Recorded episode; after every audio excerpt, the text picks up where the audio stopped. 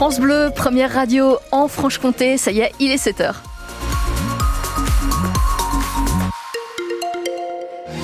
Sur les routes franc-comtoises, rien à signaler pour l'instant, mais vous êtes témoin de quelque chose, n'hésitez pas à nous le signaler au 03 81 833 111.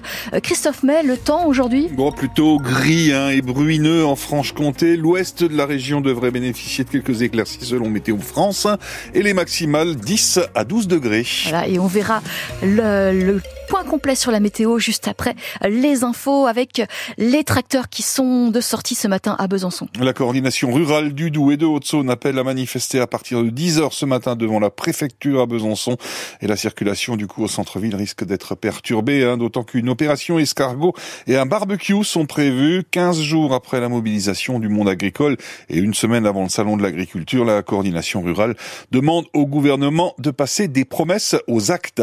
Autre manifestation prévues ce matin sur le secteur de Pem en Haute-Saône où une partie des habitants et le maire se mobilisent contre le projet de construction chez leurs voisins de Damartin-Marpin dans le Jura tout proche d'une zone d'activité artisanale et commerciale. Ce sera au rond-point des quatre fesses. Les opposants euh, dénoncent l'artificialisation des sols, le mépris de l'environnement et pointent le risque de disparition des petits commerces du centre-bourg de Pem.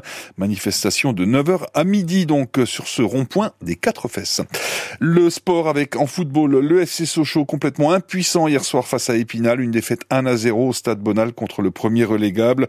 Des Sochaliens méconnaissables qui perdent une place au classement du championnat national, sixième. Le GBDH, lui, en handball, a largement battu Valence, 33 à 25 hier soir au Palais des Sports. Les Bisontins qui ont pris l'avantage du début, euh, dès le début du match et qui ont mené jusqu'au bout.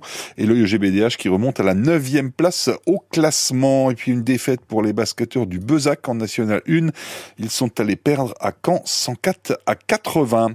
Les championnats de monde de, biathlon hein, en République tchèque et on espère encore des médailles aujourd'hui côté français dans les épreuves de relais. Chez les dames, les bleus sont les immenses favorites. Départ 13h45 avec notamment la franc-comtoise Lou Jean Monod Laurent. Puis ce sera au tour des garçons à 16h30, champion du monde en titre. Mais les Norvégiens sont très forts de cette année. Ça va pas être facile euh, dans les rangs des, du relais masculin français, le jurassien Quentin Fillon-Maillet.